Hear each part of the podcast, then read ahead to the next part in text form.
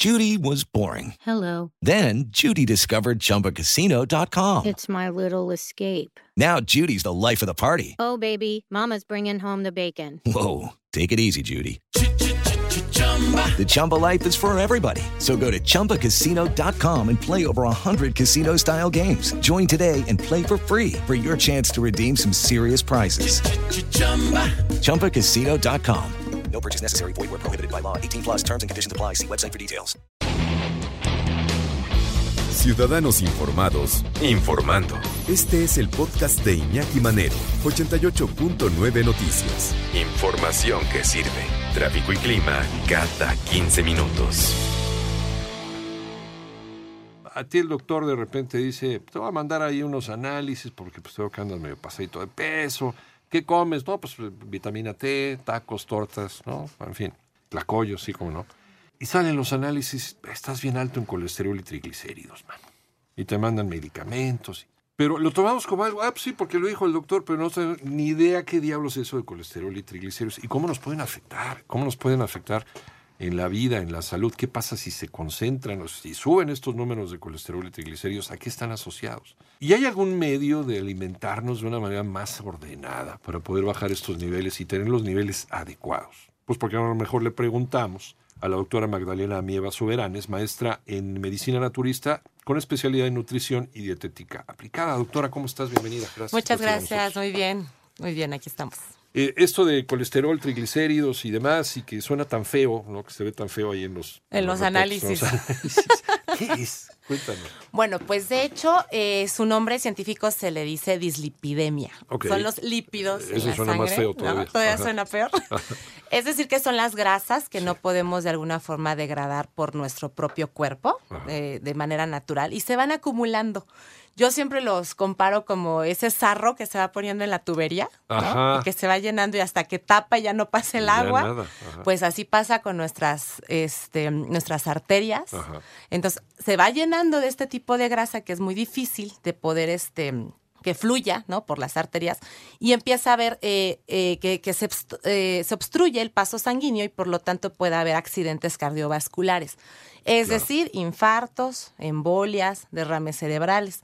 Entonces, muchas veces no le hacemos como tanta importancia. ¿Por qué? Porque los triglicéridos y el colesterol también son como silenciosos. Entonces, hay algunos síntomas que podemos nosotros ver, pero hay otros en los cuales no, y hasta que tenemos muy altos los niveles es cuando empezamos a, sentirnos mal. A tener esos síntomas que, pueden ser el antecedente de algo muy feo. Sí, de hecho, bueno, ¿qué síntomas podemos ver? En primer lugar, nos empiezan a dar como dolores frecuentes de cabeza. ¿sí? Sentimos cansancio eh, nos sentimos muy cansados durante el día, pero a veces en la noche no podemos conciliar el sueño. Vayan palomeándole. ¿eh? Ahí vayan poniéndole su, mejor su tachecito. Sí. Entonces, eh, muchas veces hay personas que sí cuidan su alimentación, pero su grado de estrés laboral o profesional es muy alto. Eso también tiene que y ver. Y eso tiene que ver, ya que el estrés genera que nosotros eh, produzcamos cortisona. y la cortisona como tal también ataca el proceso de, nuestro hígado. El hígado es el órgano encargado de poder lidiar con, lo que es el colesterol y los triglicéridos o hasta de producirlo. El colesterol se divide en dos tipos, en uno bueno y en uno malo. El bueno, hasta en sus análisis ahí, saquen sus estudios, pueden verlo. Eh, se puede analizar en lo que se le llama perfil de lípidos. Sí. Y ahí vamos a ver dos tipos de colesterol. Uno que dice LDL y el otro que dice HDL. Ah. El LDL es el malo. Ese es el más denso y el que no debemos de tener en gran cantidad. Ok. Ahí el grado que debemos de tener es de 70 a 130 en el malo. En el malo. De 70 a, a 130, a 130 miligramos sobre decilitro de sangre. Bueno, ahí viene así, 70 a 130. Y el HDL, que es el bueno, quiere decir que tiene una mejor, eh, eh, que se pueda metabolizar más rápido. ¿sí? Este debe de estar a mayores grados de 50 miligramos. Más de 50 Exactamente. Es decir, que en conjunto, cuando ustedes ven en sus análisis el colesterol total, ¿no? Que dice 250 no, bueno, pues hay que ver cuánto es del bueno y cuánto es del malo. Y normalmente siempre el malo es el que está más alto. ¿Sí? Ahora, el, los grados normales que debe de tener un, un, adulto son menos de 200 miligramos, ¿sí? Menos de 200 miligramos. En total. Los eh, niveles altos de colesterol y triglicéridos. Estamos platicando con la doctora Magdalena Amieva Soberanes, maestra de medicina naturista, especialista en nutrición y dietética aplicada. Ya nos estaba platicando el LDL, que es el colesterol malo, y el HDL, que es el colesterol bueno. ¿Cuáles son, no? ¿Cuáles son los valores que debemos de tener, pues, al considerarlo cuando nos salen los análisis? Y, y nos habíamos quedado, nos habíamos quedado, Magdalena, con eh, el asunto de dependiendo también tiene que mucho que ver la edad, ¿verdad? Con estos valores. A veces depende de la edad, salen más altos, salen más bajos o Bueno, ¿O es ya eh, hablando de lo que es una edad eh, adulta, Ajá. estos son los, los límites Los eh, no- normales, exactamente. Pero, por ejemplo, un niño eh, es esperable que salga con, con- Es lo que te estaba platicando en, Sí. en los comerciales. Ya existen y, y últimamente más casos de, de niños menores de 12 años que traen el colesterol alto, el ácido úrico también lo traen alto. el ácido úrico. Exactamente. ¿Qué es lo que de repente los que ya estamos cuarto, quinto piso nos empiezan a, a Sí. revisar? Lo que pasa es que, eh, como les decía, el hígado es el órgano que aquí tiene mucho que ver con respecto a la producción de los del colesterol y de los triglicéridos. Y hay veces que los niños, por eh, el alto consumo de dulces, de grasas, de que no tienen una alimenta- alimentación adecuada, pueden tener este tipo de problemas e ir desarrollando desde la niñez hígado graso. Entonces, por eso se alzan los niveles de triglicéridos y colesterol. O también hay un mal congénito, porque de igual forma, o sea, hay personas que se cuidan eh, bastante en su alimentación, hacen ejercicio, no son tan estresados en su, en su vida laboral y tienen altos los niveles de colesterol y triglicéridos, pero eso sí ya es por un problema del hígado. Cuando tenemos esta tendencia, tendríamos que hacernos un eh, ultrasonido hepático. Para ver cómo está el hígado. Del hígado y de la zona biliar para checar que no estemos desarrollando esta grasita alrededor del, del hígado. Eso se puede remediar. Sí, manera. sí, claro. eh, depende mucho el grado en el que estemos, pero si lo estamos localizando ahorita apenas viendo que ya tenemos los triglicéridos altos Ajá. o haciendo el estudio y apenas se va formando esta capa, esta capita, claro. O sea, aquí primero son los hábitos tanto de alimentación como del estilo de vida. Y en el estilo de vida, ¿a qué me refiero? Les decía que dormir tiene mucho que ver con desarrollar todos estos problemas. El estrés. Sí, generamos cortisonas, alteramos nuestro hígado, generamos igual colesterol y la comida. Eso que nique, ¿no? En primera instancia, si nosotros empezamos a ver que ya los síntomas son agudos, lo que les decía, dolor de cabeza, mareos, te, sientes aturdido, te sientes cansado en el día, pero no duermes muy bien en la noche. Ya te hiciste los análisis, ya salieron altos. Bueno, ¿qué tenemos que hacer? En primer lugar, ya no hay que consumir lácteos. Los lácteos alzan demasiado los niveles de colesterol y triglicéridos. O sea, ya para, para siempre, ya dejar De por lo menos son Ah. seis meses seis meses. del tratamiento, porque ya cuando tenemos altos los niveles en estudio y con síntomas, es que ya hay una acumulación en las arterias de este de estas grasas. Ni leche, ni quesos, ni Todo lo que son los lo que lácteos hay que eh, eliminarlos. Ahora, ¿cómo los sustituyo para tener calcio y todo? Pueden Sí. hacerse lechadas, o sea, un licuado con avena, con nuez, con almendra, con amaranto. Eso hasta les da mucho más calcio y más fibra y todo que la propia leche actualmente. Por ejemplo, los charales y todo esto que te dicen que tiene contenido. Ah, de- ok. Ahora, lo que son mariscos sí tienen alto el, conte- el contenido de, eh, de colesterol, Eso pero sin embargo el pescado no. O Sí. sea, lo que es el salmón, el hacerse un caldo, por ejemplo, de verduras con cabeza de, de pescado es muy alto también en omegas. Hay que buscar alimentos que tienen omega 3, 6, 9. Ese es colesterol bueno. Esas son grasas buenas. HDL. Ajá, que van a ayudar a nivelar lo que es el LDL. Entonces, ¿qué tenemos que buscar? Bueno, el omega 369 en las semillas, por ejemplo, de la chía, Ajá. de girasol, en el amaranto, en la avena, todo lo que son oleaginosas, cacahuates, hasta almendras, nueces. Consumir en lugar de grasas saturadas, grasas vegetales, como es el aguacate, por ejemplo, en lugar de, de echarle este mayonesa a lo que consumas, puedes ponerle tu aguacatito. Échale aguacatito. Exactamente. Y para los triglicéridos hay que disminuir el consumo de las harinas, las harinas refinadas. Aquí hay que buscar todo lo que sea integral o con granos enteros. Es decir, todo lo que sea más blanco, ¿no? Y lo que sea más morenito, sí. Más morenito, sí. Sí, más morenito, sí. Porque los triglicéridos son harinas que se convierten en grasa en nuestro metabolismo. Y el colesterol sí son tal cual grasas, pero grasas este, saturadas. Entonces hay que cambiar ese tipo de alimentación. Existen también eh, eh, medicamentos naturales que podemos tomar en lugar de los medicamentos alópatas. Normalmente nos van a mandar pravastatina, benzofibrato, ¿sí? Sí los podemos tomar, pero si queremos algo más naturista, eh, existe eh, lo que es la hierba del sapo, que es un extracto natural. Este lo pueden tomar tanto en té como con gotitas. Pero esto no sustituye el tratamiento que te da el médico. O sea, es un complemento, digamos. Es un complemento, Ajá. pero bueno, sí, aquí lo importante es ver todo el antecedente que traiga el paciente. Claro, Obvio sí tiene que ir a una consulta con un profesional para checarlo, porque si son niveles bajos y controlados con un hábito mejor, sí podemos sustituir el medicamento alópata. Pero si ya estamos hablando de un caso más crónico, ya se tienen que combinar. ¿En cuánto tiempo una persona que a lo mejor no tiene un problema de hígado y demás, pero una persona que empieza a disciplinarse, que empieza a hacer ejercicio, que empieza a tener una dieta más ordenada, ¿en cuánto tiempo regresa a los niveles de que deberían ser normales? Tres meses. En tres meses. En tres meses, sí. O sea, ya siempre, el- siempre un tratamiento y más cuando vamos a empezar a desintoxicar el cuerpo, eh, en tres meses podemos empezar a ver los resultados. Ya que sea algo sostenido, son seis meses para que se haga todo lo que es una desintoxicación general de nuestro organismo. Y cuando empiezas a tener altos estos niveles, vamos al otro lado de la moneda, ¿en cuánto tiempo más o menos promedio empiezas a tener algo que nadie quiere? ¿no? Estamos hablando de un, este, de un infarto, un infarto cerebral, de, un- de una embolia. ¿Cuánto tiempo se presenta ya el... el- el- Mira, ahí sí depende mucho de Depende la edad. de la edad y de cada quien, de la genética Sí. tiene que ver. Más de la edad, de lo, a lo que nos estemos dedicando y de la dieta.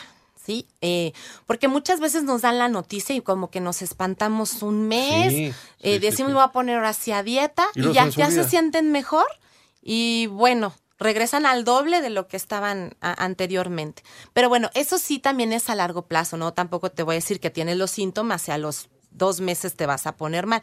No, tiene mucho que ver con tu condición física y cómo tú vayas este, cambiando estos hábitos. Pero pueden, podemos hablar ya de meses o hasta de años, pero es mucho más fácil desintoxicar el cuerpo que llegar a un punto en donde ya no hay regreso.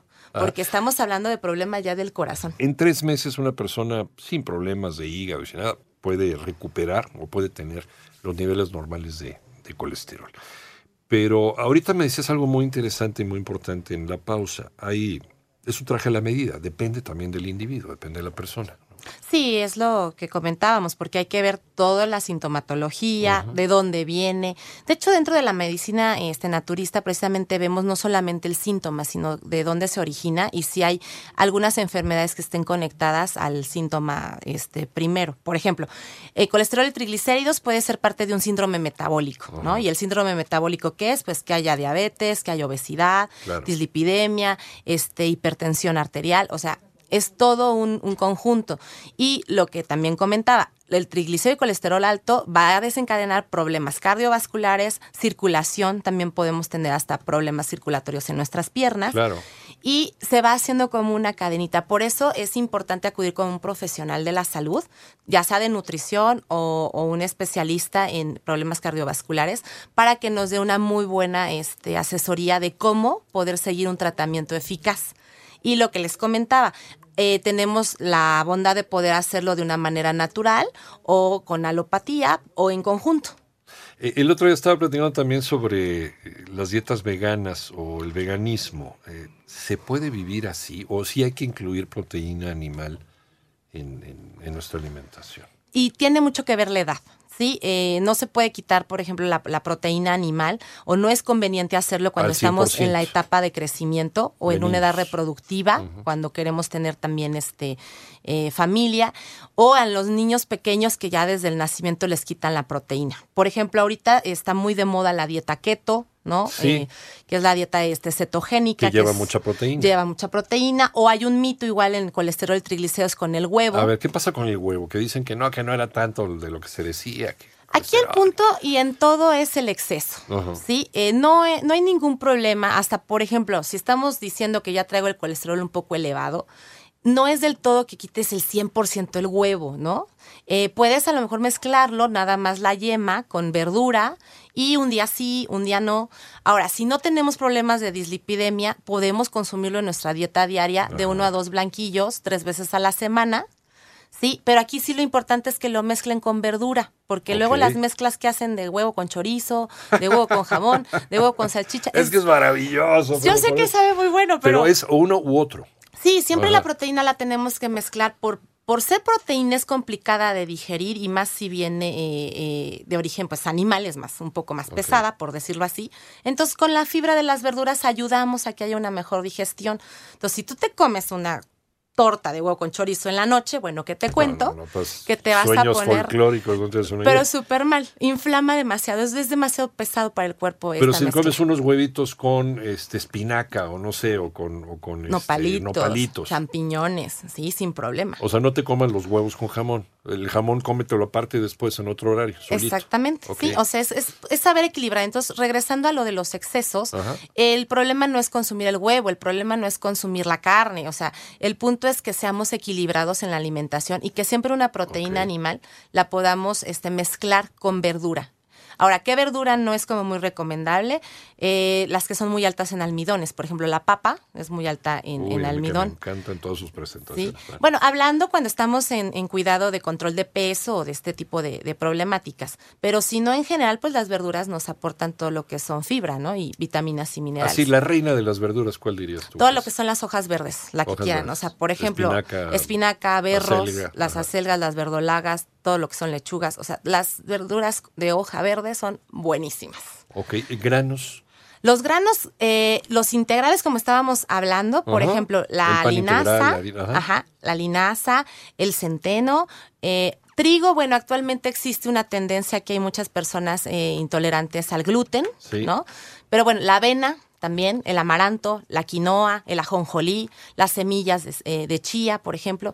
Todo este tipo de, de granos oleagi- oleaginosas también son muy buenas para bajar los niveles de triglicéridos y colesterol. Pero igual, tampoco es de que te comas este tres cucharadas de, de Porque también está la cantidad, ¿no? Sí, o sea, por eso todo se tiene que equilibrar y es eh, muy importante la recomendación que ya que ustedes empiezan a tener estos síntomas o ven sus análisis, no se espanten, en primer lugar. Sí, todo se puede solucionar si nosotros nos comprometemos y vayan con un profesional para que les pueda dar esta asesoría. Eh, muchas veces es bueno que vayan tanto con el médico, eh, el cardiólogo podría ser en este caso, como con el nutriólogo para que en am- ambos puedan darles un mejor tratamiento.